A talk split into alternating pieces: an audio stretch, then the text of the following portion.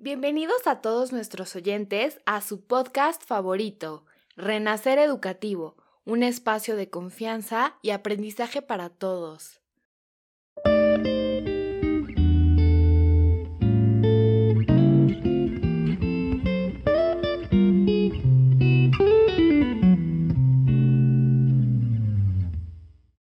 Tiotlahquilti no a Katske Nistoque. Bueno, y para los que no me entendieron, bienvenidos a un episodio más de Renacer Educativo. El día de hoy estoy muy emocionada por el tema del que vamos a hablar, ya que es un tema sumamente importante y relevante para los mexicanos. El tema del día de hoy es la inclusión educativa de las personas de la comunidad indígena. Y bueno, la población indígena en México es la que tiene un mayor riesgo de no ir a la escuela, de no concluir la educación básica obligatoria o de no lograr los niveles de aprendizaje esperados. Las razones son muy diversas, pero la falta de acceso y el alto grado de la marginación de estas comunidades y de sus escuelas están entre las principales causas. Más del 90% de las escuelas indígenas de educación básica están en localidades con altos grados de marginación. Las niñas, los niños y los adolescentes que solo hablan una lengua indígena son los que sufren un mayor rezago. Hay escuelas indígenas y comunitarias que además de carecer de recursos para el mantenimiento de sus instalaciones y equipo escolar, no cuentan con ningún docente que hable las lenguas maternas de los estudiantes, por lo que las clases que se imparten en un segundo idioma como el español no son comprensibles. Al igual, como consecuencia de esto, Únicamente uno de cada diez adolescentes asisten a la preparatoria o al bachillerato. Y bueno, gracias a esto, el día de hoy tenemos a dos invitadas que nos van a ayudar a comprender mejor este fenómeno educativo y social. En primer lugar, tenemos a María Edith Bucio, licenciada en Educación por la Universidad Pedagógica Nacional. Tiene una maestría en gestión educativa por el Centro de Estudios Superiores en México es profesional con más de 30 años de experiencia en educación. Como profesional de la educación, siempre dedica la máxima energía al desarrollo de su trabajo y la consecuencia de los objetivos marcados. Actualmente es directora técnica de preescolar. Por otro lado, tenemos a Diana Karina Flores de la Cruz, hablante, escritora y profesora de la lengua mexicana de la Huasteca Hidalguense. Actualmente es estudiante de la licenciatura en Educación Indígena en la Universidad Pedagógica Nacional.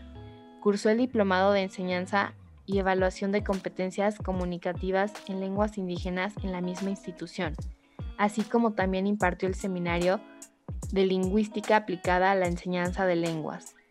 Es ponente en el segundo coloquio de lenguas indígenas a debate de la UAM Iztapalapa y en el encuentro de estudiantes de lengua y cultura náhuatl UNAM, además de formar parte de los conversatorios huastecos en la ciudad, en Los Pinos, Ciudad de México.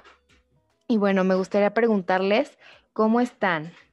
Ah, muy bien, muy bien, gracias. Aquí, en, aquí ya regresando a la CDMX. Buenas tardes, Fernanda. Muy bien, muy honrada de que me hayas invitado a este, a este tu programa, a este espacio dedicado precisamente a la, a la educación. Muchas gracias por la invitación y yo estoy muy contenta de participar en, en. Muchísimas gracias a ambas. La verdad es que pensé en ustedes porque son personas que han estudiado, al igual que una servidora, la educación y desde todas estas perspectivas sociales, económicas, políticas, que, bueno, eh, muchas veces la gente no se atreve a hablar porque es un tema bastante, bastante complicado. Bueno, me gustaría igual eh, seguir platicándoles un poco que, bueno, no solo el acceso, sino también la permanencia de los indígenas en las escuelas son temas preocupantes. Por ejemplo, hay quienes logran llegar al último grado de educación primaria, que son uno o dos indígenas, o secundaria, uno de cada tres, pero lo hacen con muchas carencias de aprendizaje profundas y esto lo podemos ver gracias a la, a la prueba de Planea. Bueno, Dianita, y con toda esta introducción que ahorita di, a mí me gustaría preguntarte a qué dificultades te has enfrentado durante tu vida y durante tu formación académica al saber hablar una lengua indígena? Pues yo creo que, ah, pues como bien lo mencionas, yo creo que empieza una problemática importante por el no reconocimiento de las diferencias eh, culturales dentro de un mismo grupo. O sea, empieza desde que eh, podría, podría yo podría decir, ah, pues eh, el maestro tiene la culpa, ¿no? Pero en realidad forma parte de todo pues, el sistema de educación pública que nos hace creer a nosotras, a nosotros mismos, que no formamos parte de, pues, de la historia ahora, ¿no? Este, platico luego así a, a mis amigos o compañeros, les digo, es que yo pensaba, por ejemplo, que yo hablaba inglés o mi familia hablaba inglés porque en la escuela siempre te dicen inglés, español o este, no sé, francés, español. Entonces dije, ah, pues si no es español, es inglés, ¿no? Lo que habla mi familia es inglés. Entonces mucho tiempo viví engañada pensando que mi familia y yo hablábamos inglés. Y bueno, desde ahí, ¿no? Esa es una exclusión de nuestras culturas porque los libros de texto gratuito por ejemplo, eh, los que me tocaron a mí, pues era así, no, pues los mayas este, se extinguieron en algún momento y sus lugares este, quedaron abandonados, quién sabe qué pasó con ellos y ya un día desaparecieron. Los zapotecos, los mexicas y así todas nuestras culturas mexicanas, ¿no? Así por azares del destino, quién sabe por qué, este, casi casi los extraterrestres se los llevaron y desaparecieron. Y entonces dice, no, pues desaparecieron y ya, este, nunca se supo de ellos, pero pues vas a los pueblos y dices, pues aquí estamos, nosotros este, aquí seguimos, eso que te dicen, no, pues para ver las culturas de México, ve al Museo de Antropología, ¿no? Pero pues no somos cosas de museo, no somos objetos de museo. Entonces, desde ahí empieza, ¿no? No formar parte de nuestra misma historia. De ahí viene pues todo el sistema de educación que nuestros mismos maestros desde la primaria pues no saben que hay niños y niñas que hablamos lenguas diferentes, que en, obviamente no entendemos este, muchos conceptos, por lo tanto, este, pues muchas veces o te tachan como de tonto o tonta. ¿Por qué? Porque no entiendes, pero no es nuestra culpa. Es que lo que pasa es que el sistema de educación está hecho para una sola lengua y una sola cultura. No piensa, o en ese momento, este, ahorita pues ha ido cambiando, ¿no? Paulatinamente un poco más de inclusión. Eh, esa es una, ¿no? Por el otro lado también está como la parte de... Mm, idealizar a la persona, al indígena o a la indígena, ¿no? Es así como, no sé, una vez me acuerdo que mi, mi hermana llegó a la escuela con un, con un saco, con un traje, ¿no? Pues mi hermana iba a la escuela, entonces pues iba a firmar algo de los papeles porque yo tenía una beca por ser estudiante indígena y el director fue así como de, como que la volteó a ver y casi casi así de, no, pues ustedes se ve que sí tienen como dinero y no sé por qué piden la beca, ¿no? Y es así como, o sea, yo por ser de un pueblo no significa que tenga que tener a fuerzas mis trenzas y tener aquí un letrero gigante que diga, oye, vengo de un pueblo y venir en guaraches, ¿no? Esa es otra situación. Eh, por ejemplo, ya en la universidad pedagógica, pues nos ha tocado a varios compañeros que pues tenemos como la duda o que viene más de más con los compañeros y compañeras de provincia, pues que también como tienes alguna duda, como que no te resuelven y en cuanto dicen, ay, ¿de qué? ¿Dónde eres? De educación indígena. Ay, ay, los indígenas, ¿no? Así, otra vez los indígenas, ¿no? Ahora, eh, me he topado, esta no es mi situación, pero pues la, la tomo como mía. Las mujeres, este, especialmente, cuando venimos de un pueblo y primero lidiar con las situaciones de que puedes o no puedes hacer ciertas cosas por el hecho de ser mujer, ¿no? Entonces, últimamente ya se ha abierto como la academia para hombres y mujeres por igual. Pero me tocó la situación con una compañera justo de la UPN de mi misma licenciatura que pues pudo estudiar hasta ya avanzada su edad, ya tiene sus hijos de 18 y 20 años, pero dijo, voy a estudiar, entra a la UPN y todo, ¿y qué pasa? Las becas públicas, este, son hasta el límite de 30 años, ¿no? O sea, que después de los 30 años ya no lo necesitamos, o cómo, ¿no? O sea, y no toman en cuenta toda esta situación de que, pues en un pueblo es diferente, toda la vivencia, o sea, el trabajo, este, toda esta visión este, que también tenemos de, pues te casas, tienes tus hijos, etcétera, etcétera. Pero ya cuando se te abre el panorama y tal vez pueda pasar, pues mucho tiempo después, ¿no? Que encuentres que en otros lados hay abertura pues por qué se cierran las puertas en este caso de las becas, ¿no? Creo que es también un tema muy importante que a mí, a mí se me hace porque pues necesitamos ese, ese tipo de ayudas, ¿no? Todos estamos trabajando y estudiando, pero pues ¿por qué tener un límite de edad, ¿no? En este caso de las becas, hablo de becas para estudiantes indígenas, de las demás pues no, no sé muy bien. Esas son algunas. Sí, claro, yo creo que lo que mencionas es muy importante y es muy interesante porque se dice es que México es un país rico en cultura y México es esto. Pero cuando te das cuenta, a los indígenas se les trata súper mal, eh, no se les baja de mensos, no se les baja de que ellos no pueden, que ellos nada más tienen que estar este, haciendo artesanías o haciendo otro tipo de actividades que pues no, o sea, no todos lo tienen que hacer, o sea, no es como que, ay, ya llegué al mundo y mi labor en este mundo es hacer esto, ¿no? Sino que muchas veces los prejuicios y eso también que decías, ¿no? También yo creo que los medios se han encargado de eso, de que, por ejemplo, ay, a mí no me gusta esta animación de Speedy González, que te ponen con un sombrero y con un, este, con ropa de manta y así, y que cuando llegas y dices, ay, entonces todos los mexicanos son así o todos los indígenas son así, y pues no. Este, lamentablemente los medios se han encargado de mostrarnos una imagen que tú dices, pues es que la verdad no es, y ni siquiera te identificas porque dices no es. Y también en el sistema educativo yo creo que hace falta muchísima inclusión, pero muchísima acerca de, de todo esto, porque digo, pues Sí, ¿no? O sea, ¿cómo, es posible que los niños que, no sé, hablan inglés como su primera lengua tengan más posibilidades de entenderle que las propias personas de aquí, que son lenguas este, que forman parte de la cultura mexicana, no puedan eh, pues entender o que se les haga más complicado y pues también como, como lo, lo mencionabas, involucran muchas cosas como tan culturales que yo creo que no es nada más venir y decir, ay, bueno, te tienes que aprender esto así, ¿no? Porque el contexto también es lo que te ayuda a comprenderlo y hay que entender que no todos venimos del mismo contexto social, del mismo contexto histórico, entonces hay que empezar a hacer esta apertura. Y aquí me gustaría preguntarte, Dianita, ¿cómo fue tu experiencia en la escuela? O sea, ¿cómo fue este contraste de decir español o de decir alguna lengua o cómo fue? Ah, pues bueno, mi experiencia escolar, eh, yo, yo era como lo que le llaman, eh, pues, eh, herederos de la lengua o, hay otro concepto que no me viene a la cabeza, pero, o sea, cuando yo entré a la, a la escuela, en la primaria, pues hablaba eh, el español y el mexicano solo lo entendía, pero como en mi familia no me habían obligado como a, responder, como que no había desarrollado esa habilidad. Entonces era como una hablante pasiva, se dice, ¿no?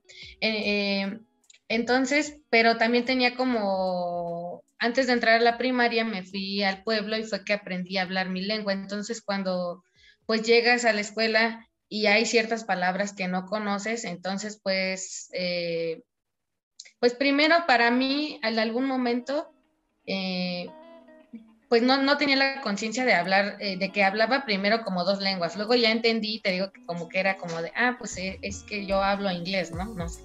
Después pues ya me di cuenta poco a poco, pues por mi hermana también que era más estudiada, pues que me decía, no, pues nosotros hablamos mexicano, pero eso lo supe por mi familia, no por la escuela, ¿no? Entonces pues en la escuela, de cierta manera, por ejemplo, cuando había becas para estudiantes, eh, no ciertamente indígenas, sino era como para estudiantes de bajos recursos, o sea, indígena igual a bajos recursos, ¿no? Entonces, pues obtuve esas becas, entonces de alguna manera es una, le llaman como discriminación positiva, porque de alguna manera hizo que pudiera acceder a esa parte. Pero pues a lo largo del tiempo, pues siempre fue como, pues nunca vi nada sobre mi cultura, sobre mi lengua, ya porque ya me tocó estudiar acá en la ciudad, ya no vi nada que tuviera que ver como con las culturas de, bueno, de nosotros, ¿no? Entonces, pues todos los libros inclusive pues están hechos como para la ciudad y todo eso, entonces como que poco a poco todo te aleja, si no es porque mi mamá y mi familia se preocupaban por llevarme al pueblo, era que yo me mantenía como en estos dos mundos este, juntos, pero muy aparte, ¿no? Es decir, en la escuela, la escuela se ha encargado principalmente de excluirnos a nosotros mismos de nuestra identidad, de nuestra cultura y de nuestros territorios. ¿Por qué? Porque primero, pues, ¿por qué no estudias, qué no estudié en, el pueblo? Porque sabemos que la educación en un lugar este, rural no es lo mismo que el mismo nivel que en un lugar urbano y eso ya lo tenía, por ejemplo, mi mamá y por eso también me trajeron, ¿no? Porque pues allá llegas este, a la, estudias la primaria y para ir a la secundaria tienes que ir al siguiente pueblo. Y para ir a, este, la prepa más lejos y universidad olvídate, ¿no? Y eso pues son de paga, no hay públicas por allá. Entonces pues estamos acá inmersos en un sistema que pues nos excluye y, y, después pues al pasar los años, conforme uno va creciendo y, empieza a tener esta identidad que choca con la de pues pues con la cultura de nosotros ya así citadina y con nuestro pueblo, pues uno mismo empieza a, ¿cómo se? autonegarse, ¿no? O sea, desde por qué, este, por qué por los estereotipos que están, ¿no? O sea, uno se identifica más con, por ejemplo, la, India María, ¿no? Yo creo que dice, no, pues sí, yo soy morenita, tengo un acento diferente, lo cual hace que, pues, las personas luego digan, ah, pues ella no es de aquí, ¿no? Entonces, en la, en la secundaria, pues me tocó estar en una escuela en una zona que era un poco más, pues, fresilla, y entonces, pues, en donde a mí me empezó a dar pena decir que yo hablaba otra lengua, ¿no? Y a mí nunca me lo mencionaron, nunca nada. Si acaso con alguna de mis amigas le llegué a platicar, pues que así, y pues ella decía, ay, pues qué padre, ¿no? Pues este, dime algunas palabras o así. Pero para poder yo encajar dentro de mi sociedad, pues tenía que autonegar mi identidad y mi lengua, ¿no? Y así poco a poco yo creo que hasta avancé al CCH, por ejemplo, y pues aparte de todo, las lenguas que te van metiendo en la primaria, ¿no? Estás, aprendes español que aparte deficiente, porque pues, o sea, también nuestro sistema educativo no es que nos enseña a super redactar y usar así, pues ya sabes, ¿no? y luego ya te meten otra lengua que es deficiente, este, no, te, no, no, hay como una buena metodología, no sé bien para enseñar dentro del sistema público de la educación, entonces este, te meten inglés y ya entras en este caso al CCH y es inglés o francés y el español, ¿no? Pero cuando, cuando hay otras lenguas, ¿no? Nunca, nunca había algo que me incluyera, ¿no? Pero empezaba yo a identificar a otros compañeros y también decía, ah, pues él tiene o ella tiene una, ah, ella habla una lengua, y entonces yo como que ya les preguntaba, oye, ¿tú hablas? Y ya como que con pena también me decían, sí, ¿no? O lo negaban, así, ah, sí, mis abuelitos, ¿no? Este, entonces, como que en ese, en ese sentido, pues ya este, como que voy identificándome con otras partes que están escondidas ahí entre la multitud este, citadina, ¿no? Y en algún momento en el CCH me acuerdo que llegué a ver que había un letrero por ahí escondido en algún pasillo que decía taller de náhuatl, ¿no? Y dije, ah, o sea, wow, hay un espacio aquí, ¿no? En donde pues el náhuatl es incluido y este, no encontré o no di con los horarios, pero bueno, eso fue como lo único que llegué a ver en el CCH en ese entonces, 2012 yo creo. Y ya al pasar a la universidad, por hablar, bueno, más bien en el CCH, también por hablar una lengua, accedí a un programa de becas para estudiantes indígenas. En ese entonces era el PUNC, ahora es el PUIC. Y entonces, pues ahí ya había como una mayor eh, abertura porque también había como solamente este instituto como para concentrar a los indígenas de, eh, eh, pues de, México, que estudiaban en la UNAM. Y pues como que a partir de ahí empecé a conocer más jóvenes este, que, que, tenían la misma situación que yo. Entonces, hasta este momento que, eh, porque estaba estudiando, después pasé a la UNAM y estaba en ciencias y pues ya sabes, igual el mundo de la academia todo en inglés, ya ni el español allí ni tiene cabida, mucho ya es inglés, ¿no? Y pues ya después hasta que llegué, por ejemplo, ahora a la pedagógica, pues me doy cuenta que había una licenciatura que se llama Educación Indígena y dije, ay, ¿cómo? Y veo, pues me gustó el plan de estudios principalmente porque tiene historia desde, pues la que no viene ni en ningún libro de texto ni es la historia oficial, sino que vemos como desde dónde venimos y desde nuestras propias pedagogías, pero es una en Latinoamérica, ¿no? Y en donde la pedagógica ahora sí te pide una lengua indígena para, este, para poder este, titularte, ¿no? No necesitas una lengua extranjera. Y bueno, pues ahí este, como un buen de cosas ahí alrededor de lo que es aprender una lengua indígena eh, institucionalmente, pero bueno, así ha sido como un poco de mi trayectoria con la lengua y la academia.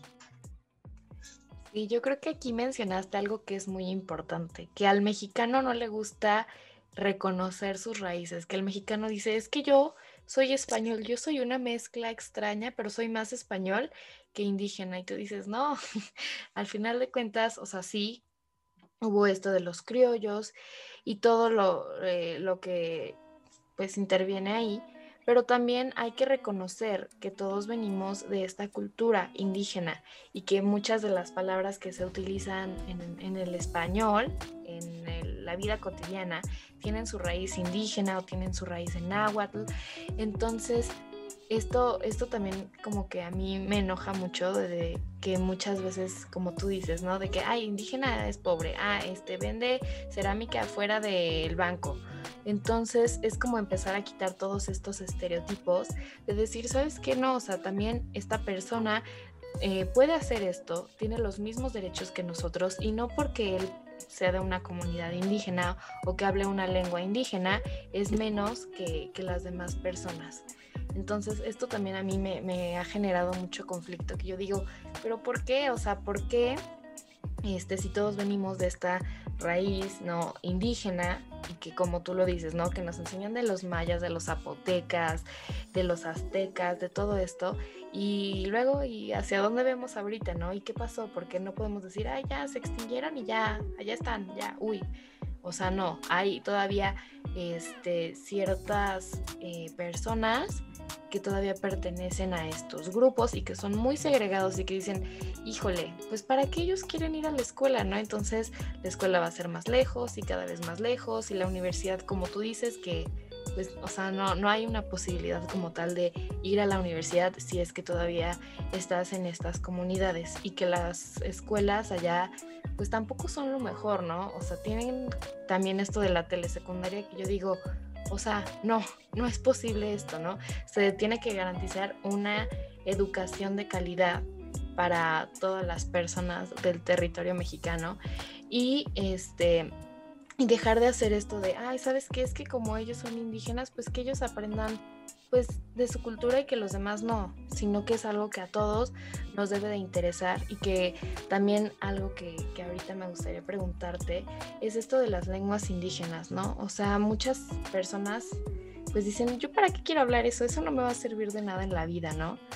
Y yo digo, bueno, mínimo por cultura general, aprende algo, ¿no? Aprende algo y no te quedes en donde estás. Pero tampoco es nada más por, bueno, cultura general y ya, sino que también entiendes la raíz y entiendes un poco más de la historia de tu propio país, ¿no? Porque muchas veces se dice, no, pues es que México, ay, sí, este, allá ya se quedó y la historia quedó allá, quedó en las pirámides de Teotihuacán y luego, o sea, no, o sea, llegaron los españoles, sí, eh, pasó todo esto de la independencia y la colonia, pero yo digo, y luego, o sea, no, no, no es posible que todo el mundo este, esté extinto y que ya jamás en la vida se vuelva a saber, ¿no?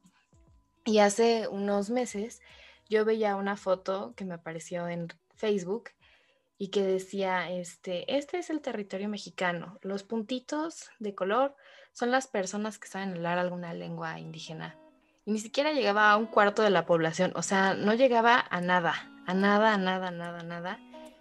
Y yo dije, qué triste, qué triste y sobre todo si yo, este, mi lengua eh, originaria fuera una lengua indígena, que alguien no me pudiera entender y que alguien no me explicara o que alguien no dijera, saben que esto también es importante de aprenderlo para incluir a estas personas y para hacer todos un colectivo, también yo me sentiría súper mal. Entonces me gustaría aquí preguntarte, ¿tú por qué crees que todas estas lenguas están siendo olvidadas? Pues justo también viene de la mano de la escuela. Por ejemplo, la generación, mm, por ejemplo, mi abuelita es monolingüe en, en, náhuatl. Sin embargo, tiene algún grado de bilingüismo. ¿Por qué? Porque no se entiende me, entiende a los nietos sobre todo y nietas que pues no, no hablan la lengua y más bien ellos te obligan a aprender. Luego está la siguiente generación. Mi abuela pues no fue a la escuela, no había escuelas en ese entonces. Este, yo soy de allá de Tohuaco primero, Huautla Hidalgo, y bueno, allá pues no, en el tiempo de mi abuelita. Pues. Luego vino eh, la generación de mi mamá. Entonces, pues bueno, ya llegaron y ya sabes, ¿no? La castellanización, este, el método directo. ¿Qué involucraba esto, no? Este, pues una educación ortodoxa este, que tendía hacia el monolingüismo en una época de la historia de pues, que querían hacer esta donación una lengua, una cultura, negando todo, pero ah, ensalzando a los aztecas y, oh, venimos de la raza, este, no sé qué.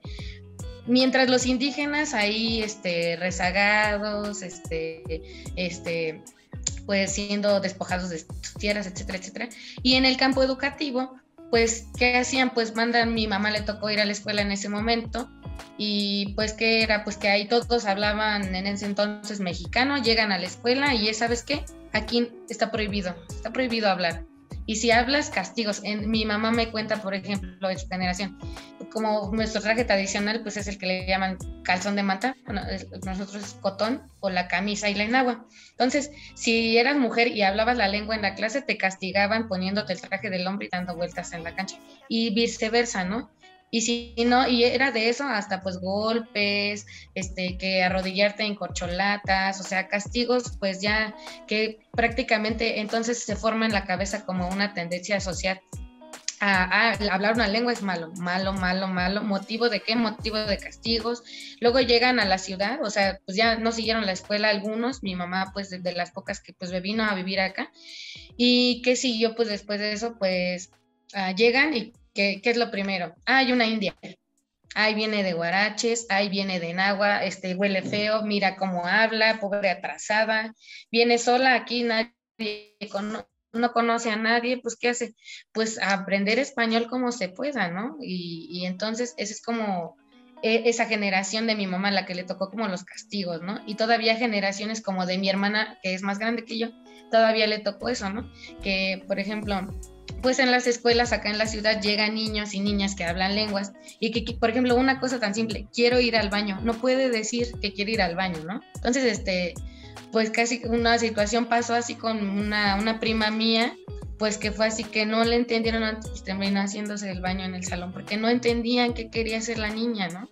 y este y que pues como decía hace rato pues está echada de mensa, atrasada, no sé qué, la India, la India, motivos de discriminación social. La escuela te excluye. Y luego también es como esta parte pues de esta era en la que estamos del capitalismo y la globalización, que la otra vez subió una publicación también así de ¿aprenderías una lengua indígena? Y muchos así de, no, sí, yo quiero aprender, etcétera, etcétera. Y alguien dijo, no, no sirve para nada. Entonces dije, bueno, es válida tu opinión, pero como dices, este, pues es una lengua más, o sea, más bien es que también como que todo, todo se engloba como en que lenguas indígenas están abajo y lenguas extranjeras arriba, ¿no? Es como una diferencia abismal, entonces como que no le encuentras importancia. Eh, ese es como un lado por el que yo eh, históricamente por el que se han ido perdiendo las lenguas. Ahorita pues ya viene como otro momento en el que bueno, las lenguas también ya se encuentran en la academia y se encuentran así pero se encuentran en la academia con las personas estudiadas. En realidad, también le pregunto a mi abuela, ¿crees que es importante que hablemos? Y ella me dijo, pues sí, pero pues la aprende quien quiere, o sea, en realidad, si quieres, la aprendes, ¿no? No es algo que nos obligue, no hay como, ah, tienes que aprender inglés y tienes que dos lenguas y no. O sea, y, cuando el sistema tienes que aprender una lengua indígena, ahorita está, la, por ejemplo, la materia de primaria de asignatura de lengua lengua materna, ¿no? Me parece que se llama. Y entonces, pues, ¿qué pasa ahí? Pues los maestros no saben qué hacer realmente, que las maestras, me han, han acercado a mí así como de, no, pues es que me piden que aprendan a saludar o aprendan algo, ¿no?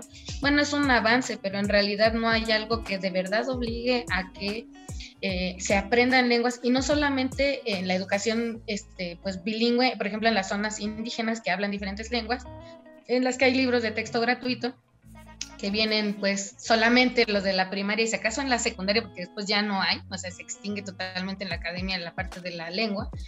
Eh, en este caso también ah, se habla ahora de la interculturalidad y las lenguas, el año de las lenguas indígenas, el día de la lengua materna, pero ¿para quién es la interculturalidad?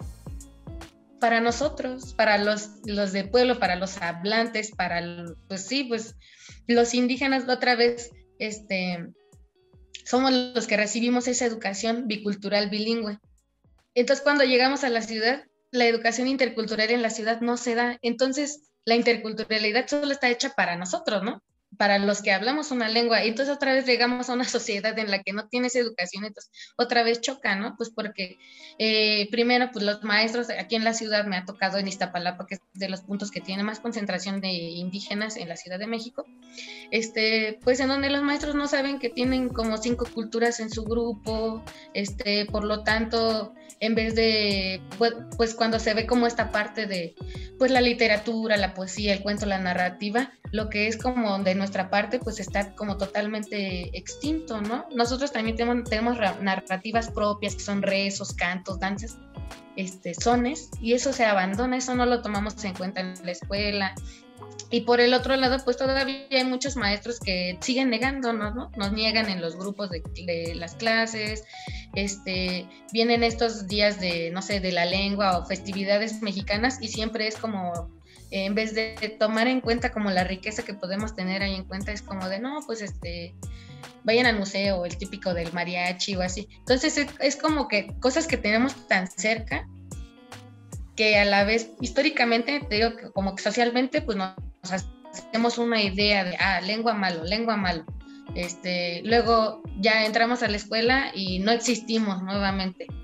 Eh, en los trabajos, cuando un trabajo va a decir, ay, un hablante de una lengua indígena, ahorita ya hay, ¿no? Ya hay. O en algún momento llegué a escuchar que Movistar tenía una opción que decía, si quieres escuchar el menú en, en náhuatl, este, pon opción tal. Y dije, wow, ¿no? Pero nunca lo volví a oír, eso fue un momento nada más. Entonces, una parte es de los hablantes, pero pues es un contexto, ¿no? De sufrimiento, de discriminación, de segregación, de exclusión.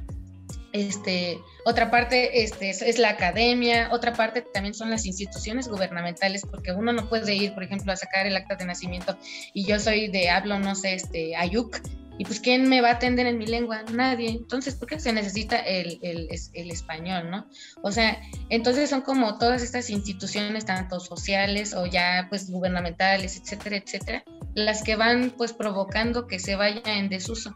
Por el otro lado, pues también por esta cultura de globalización, pues los jóvenes ahora pues dicen, pues mis primos, ¿no? La mitad de mis primos no hablan la lengua y no les interesa, ¿no? ¿Por qué? Pues porque este mundo y los oficios te mandan a ser ingeniero, a hacer no sé qué, a hacer no sé qué, donde nuestra lengua pues no se va a utilizar. Entonces dicen, ah, pues no, ¿no? Entonces hace como, pues mucha falta el trabajo ahí de conciencia, sobre todo en la educación, para decir, pues si hablas dos lenguas, obviamente, pues tienes en la cabeza ya un sistema que está trabajando de, de dos maneras, ¿no? Y eso es importante. Entonces, pues desde ahí, este, pues no sé, eso es como un poquito. Sí, no, algo que, yo he aprendido es que uno no deja de aprender hasta el día que se muere. Entonces, eh, hablando de, todo esto de volver a aprender y así, dándonos cuenta que hay muchísima población que sabe hablar una lengua indígena, pero que la oculta por esto de la discriminación y así, considero que el gobierno, la Secretaría de Educación, lo que debería de hacer es comenzar a implementar estos programas que también incluyan a las lenguas.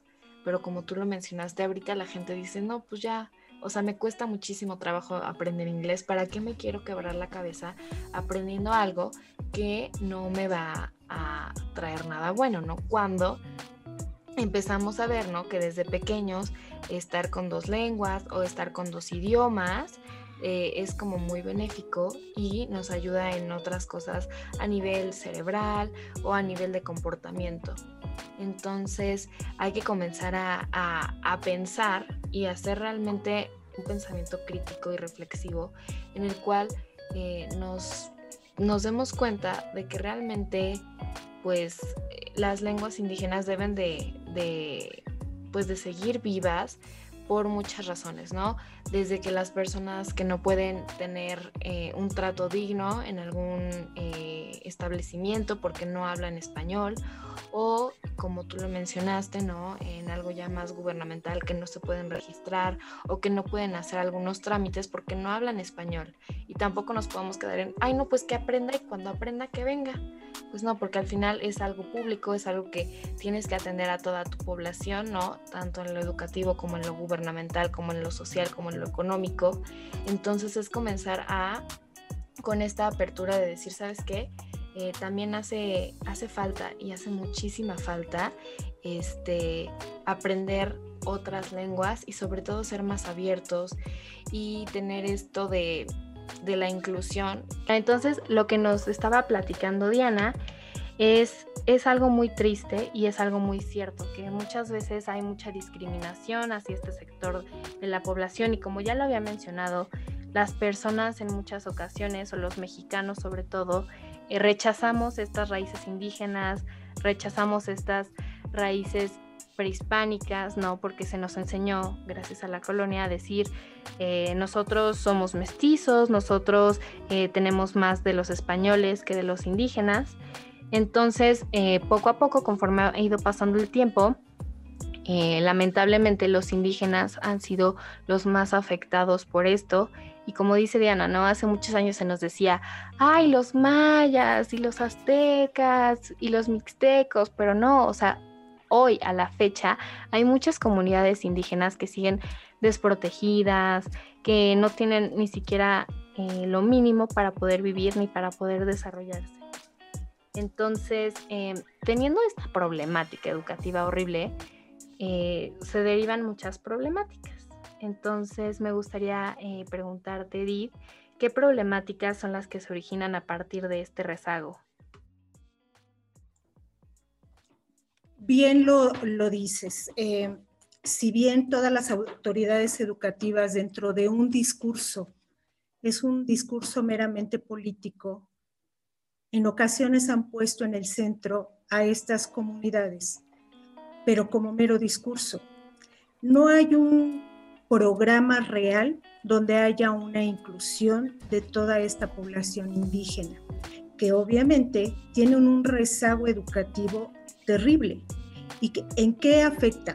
Nos afecta como país, recordemos, que uno, eh, uno de los aspectos que se toman en cuenta para una riqueza de un país es el nivel educativo. Bien, estas comunidades han sido abandonadas, han quedado ahí en el olvido y lo que está sucediendo es que cada vez más personas están rezagadas en cuanto a educación. Hablemos de eh, estados eh, completamente alejados de la Ciudad de México, en el sureste, en parte de Veracruz, eh, el estado de Michoacán, Guerrero, que si bien se ha intentado eh, llevar a cabo esta educación, la infraestructura, la inyección económica para llevar a cabo estos programas no han sido nada exitosos bien te, lo repito, en varios programas se marca la figura indígena, pero en realidad no hay un programa como tal que lleve una logística de implementación. Incluso bien lo, mencionabas, em, se habla de escuelas, pero son escuelas indignas. Te voy a decir que una escuela es un lugar con cuatro palitos y un techo, donde obviamente no son las condiciones para que un ser humano eh, pueda desarrollar los aprendizajes. ¿Esto en qué repercute? Pues que definitivamente no tenemos un progreso, no tenemos una educación. Porque bien, recordemos que también nuestra población indígena es parte de México y tiene los mismos derechos que todos los niños, que todos los pobladores. Pero desafortunadamente esto las autoridades no han puesto interés. Es una tristeza, es un dolor muy fuerte y creo que también eso se lo debemos a, a nuestra población indígena, que es, está muy, muy vulnerable. Entonces, tú ves también que ellos se vienen a la Ciudad de México y están en situación de calle. Eh, las ciudades conurbadas también están llenas de, gente que no tiene oportunidades, que no sabe leer, que no sabe escribir, que incluso habla su dialecto y que aquí está en situación de calle. Esto es lo que ha generado el no poner atención a estas comunidades. Claro, como bien lo mencionas, yo creo que en los discursos políticos, no quiero mencionar nombres, pero siempre es como, ay, es que la comunidad indígena y es que mis hermanos indígenas, ¿y qué estás haciendo por ellos? No estás haciendo nada. O sea, a mí se me hace horrible y como lo había mencionado hace unos momentos, no es posible que los libros de la Secretaría de Educación Pública eh, no estén en las lenguas originarias como el náhuatl, como el mexicano, eh, como el zapoteco, como en muchas eh, lenguas que todavía la gente sigue hablando porque sigue habiendo comunidades indígenas presentes y no es posible que la Secretaría de Educación Pública no haga nada. Hace unos libros, pero son muy deficientes, que en lugar de decir, ¿saben qué? Pues sí, tenemos esta riqueza, tenemos esta, eh, esta diversidad cultural, vamos a atenderla. En lugar de esto, lo único que hacen es decir, ay, sí, ya pronto, y estamos trabajando y estamos haciendo, ¿qué estás haciendo? No estás haciendo absolutamente nada. Y ahorita con esto de la pandemia, el rezago educativo para todos, ahí está.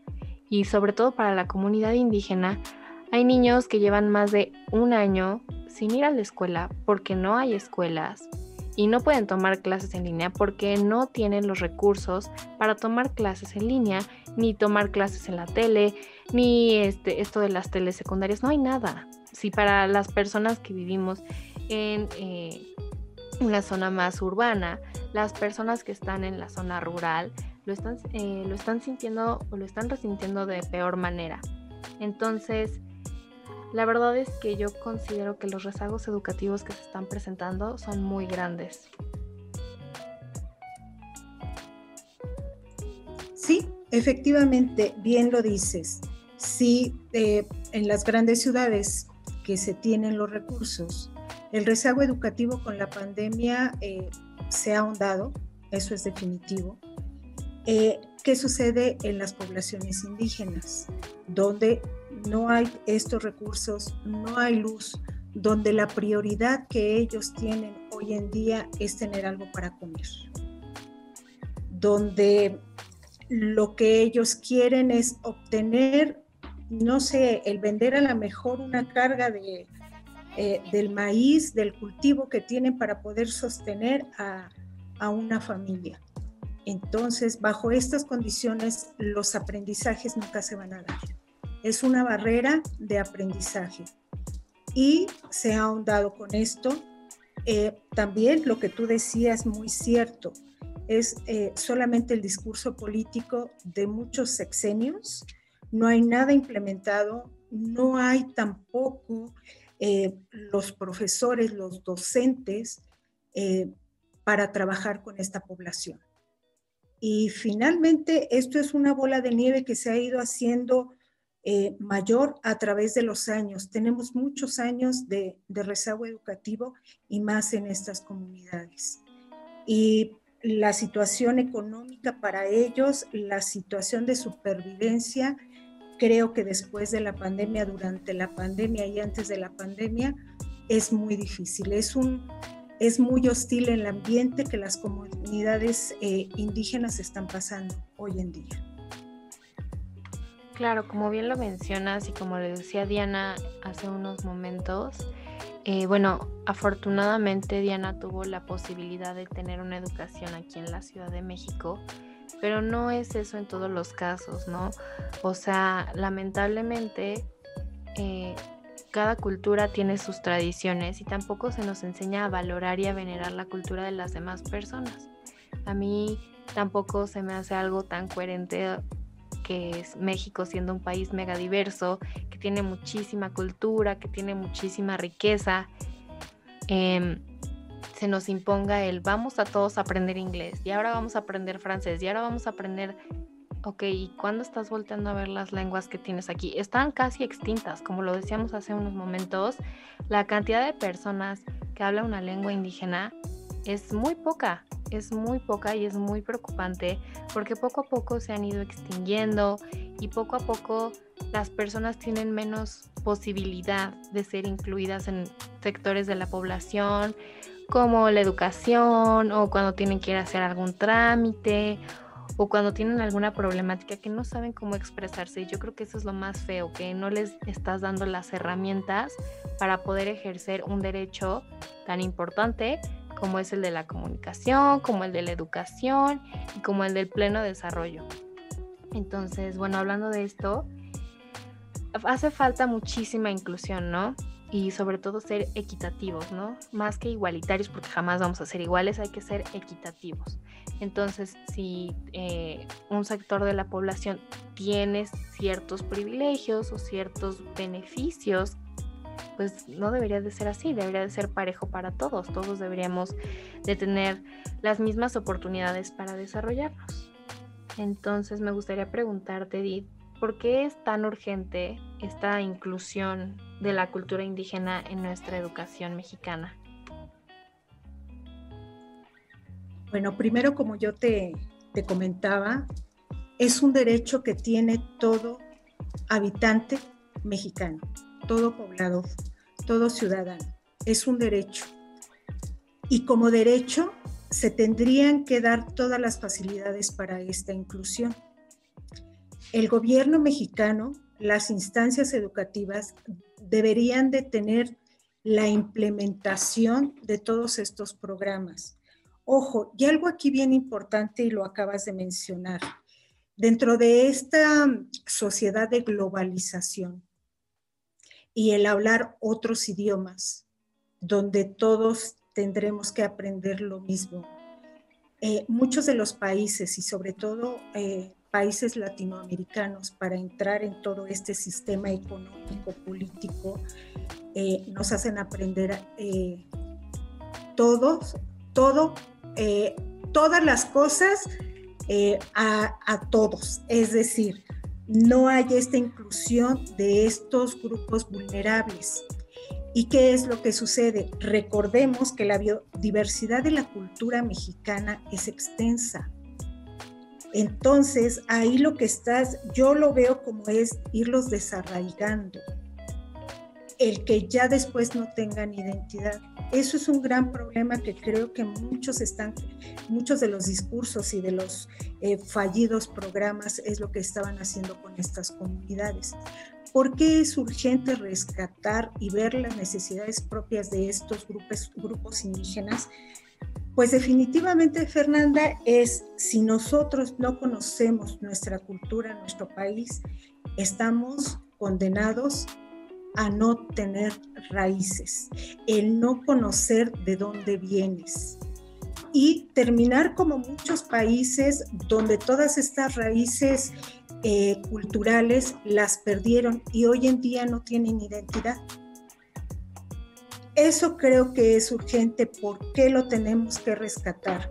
Si tú conoces a tu país, el origen, a valorar lo que, lo que te da tu país, los ancestros, quiénes fueron las comunidades, los indígenas que formaron esta nación hoy en día, si no eh, los reconocemos, estamos eh, a un paso de perder esta identidad cultural. Porque sí, muy bien decimos en el extranjero que nosotros eh, no tenemos racismo, pero nosotros estamos siendo racistas con estas comunidades indígenas, incluso hasta la, hasta la vestimenta. Hoy en día es muy triste reconocer cómo eh, grandes empresas, grandes modistas, eh, vienen a ver la, vestimenta, los telares de, de estas comunidades y en el extranjero se reconocen y nosotros no. Pero creo que es parte de toda esta globalización que a nivel internacional se tiene. Y entonces, repito, tienes que volver a conocer tienes que echar una mirada a las raíces para poder valorar exactamente de dónde vienes y no perder esa identidad. Entonces, creo que es un reto muy, muy fuerte por parte de las, de las autoridades educativas y también uno como docente, como agente educativo, también tienes que ir valorando esto y también ir, ir transmitiendo eh, el valor cultural a las nuevas generaciones para no perder nuestra identidad. Claro, y aquí lo que mencionas es muy importante y sobre todo nosotros o nosotras no estamos diciendo, no, no deberíamos de aprender inglés o no deberíamos de aprender otro idioma. Sí, es necesario y la globalización nos ha hecho aprender otros idiomas, aprender a cómo utilizar la tecnología y aprender a utilizar muchas herramientas que hoy en día nos han abierto la puerta a muchos lugares. Pero por otro lado, también es importante que antes de aprender otro idioma, echarnos un clavado y ver qué está pasando con la cultura, qué está pasando con las personas que no hablan em, español, que hay muchas personas que van al Ministerio Público, que dicen, ¿saben qué? Me pasó esto, me sucedió esto, pero no les entienden porque no hay nadie capacitado para hablar una lengua indígena. Entonces, la verdad es que como sociedad somos una sociedad muy clasista, somos una sociedad muy racista, que aunque digan, no, nosotros no, nosotros somos puro amor, no, sí, somos muy clasistas, somos muy racistas. Eh, como Diana lo dijo, ¿no? Se tiene este estereotipo de que, ay, las indígenas van de trenzas y con su huipil y con su rebozo y así. No, no, hoy en día se sigue eh, venerando, se sigue respetando esta vestimenta, pero también hoy en día el mundo ya está globalizado, o sea, ya no nos podemos quedar con esta con este pensamiento de todas las indígenas van de trenzas y van con un rebozo y van en guaraches. No, eso ya no es así. Entonces hay que aprender como comunidad a ser unas personas más abiertas, unas personas más respetuosas, unas personas más tolerantes, unas personas que se den cuenta de que todos necesitamos de todos en esta sociedad. Y yo creo que le podemos aprender mucho a las culturas indígenas y a las culturas que han estado durante tanto tiempo tan rezagadas, ¿no? Y, que es muy lamentable, que es muy lamentable ver que poco a poco se, han ido extinguiendo algunas lenguas o que poco a poco ya no hay tantas eh, personas de ciertas culturas, ¿no? Entonces, bueno, para ir cerrando, me gustaría eh, preguntarles desde nuestras trincheras eh, qué acciones podemos realizar para darle paso a esta inclusión educativa de, los indígenas. Pues a mí también me gustaría saber qué tendremos que hacer. Eh, Creo que es muy preocupante esto que está sucediendo, pero bien lo dices desde nuestra trinchera, ¿qué es lo que podemos hacer? Las personas que están a, nuestro alrededor, eh, ¿qué podemos transmitirle? Eh, como tú sabes, yo estoy en el área de preescolar, tengo muchos años. Sí quiero comentarte que eh, hemos realizado eh, hicimos una feria donde eh, los niños eh, decían frases en un pequeño en dialecto. Hicieron, este, cantaron canciones en dialecto. Y lo que hicimos fue presentar una estampa de la Guelaguetza, por ejemplo. Pero los niños fueron participantes, los niños fueron los que investigaron, los niños vieron ellos el por qué se hacía, porque además eh, trae toda una connotación religiosa, trae una connotación eh, social. Cada año, si quiero comentarte que en el Jardín de Niños donde yo trabajo, tratamos de hacer estas estampas mexicanas, pero no solamente que, eh, que se aprendan el bailable, no, que hagan una pequeña investigación, las maestras también acompañándolos para que conozcan el por qué, para qué y la importancia de rescatar. Eh, fue con mucho éxito porque nuestros pequeños desde primer año hasta tercero pasó el tiempo y le preguntabas, y fue tan significativo esos aprendizajes. Creo que tendríamos que hacerlo más seguido. Eh, para mí, sí te digo, es muy satisfactorio porque lo hicimos, em, se quedó en el tintero, te voy a decir precisamente, llevar a cabo una estampa mexicana del estado de Michoacán. Incluso los niños estaban aprendiendo eh, una canción de Día de las Madres en, este, en Purépecha. Y entonces los niños lo cantaban y sabían qué era lo que tenían que, decir y sabían cuál era el origen del traje, el por qué se hacía.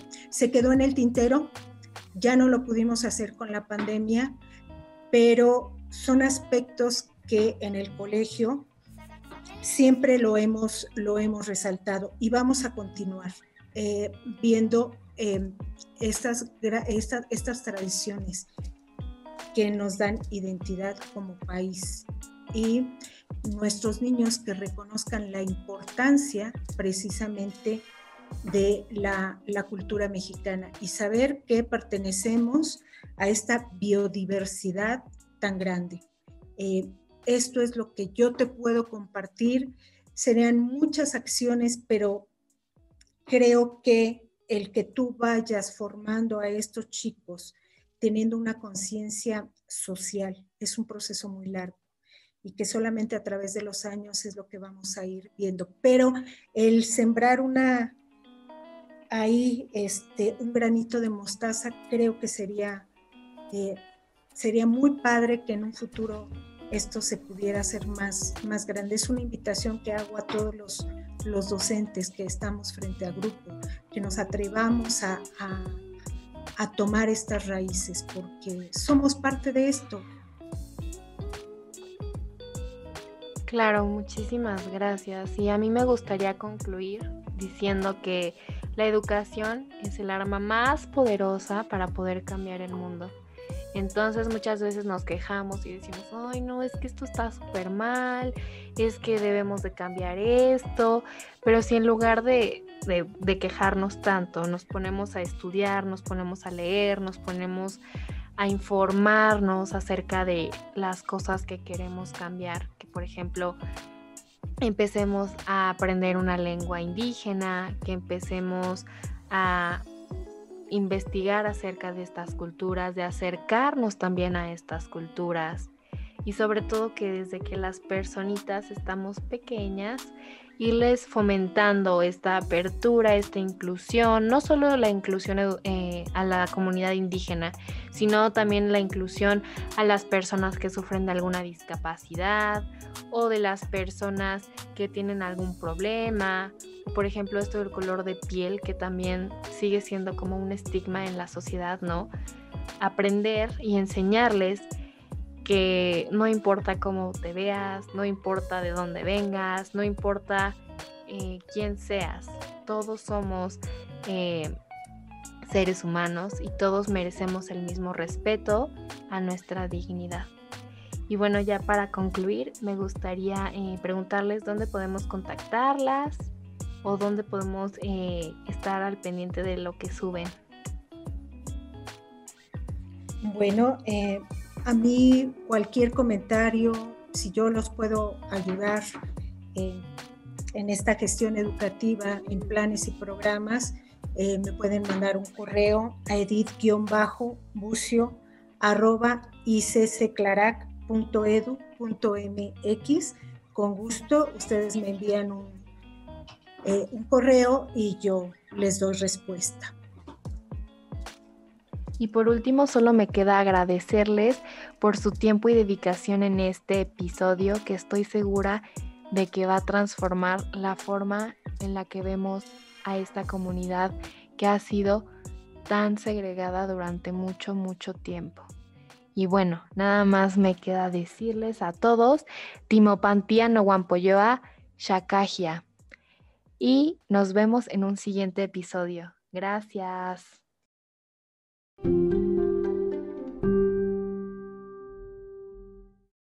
Gracias por escuchar este podcast y espero que lo disfrutes y te apasiones tanto como yo. Sígueme en mis redes sociales como arroba fer-verde.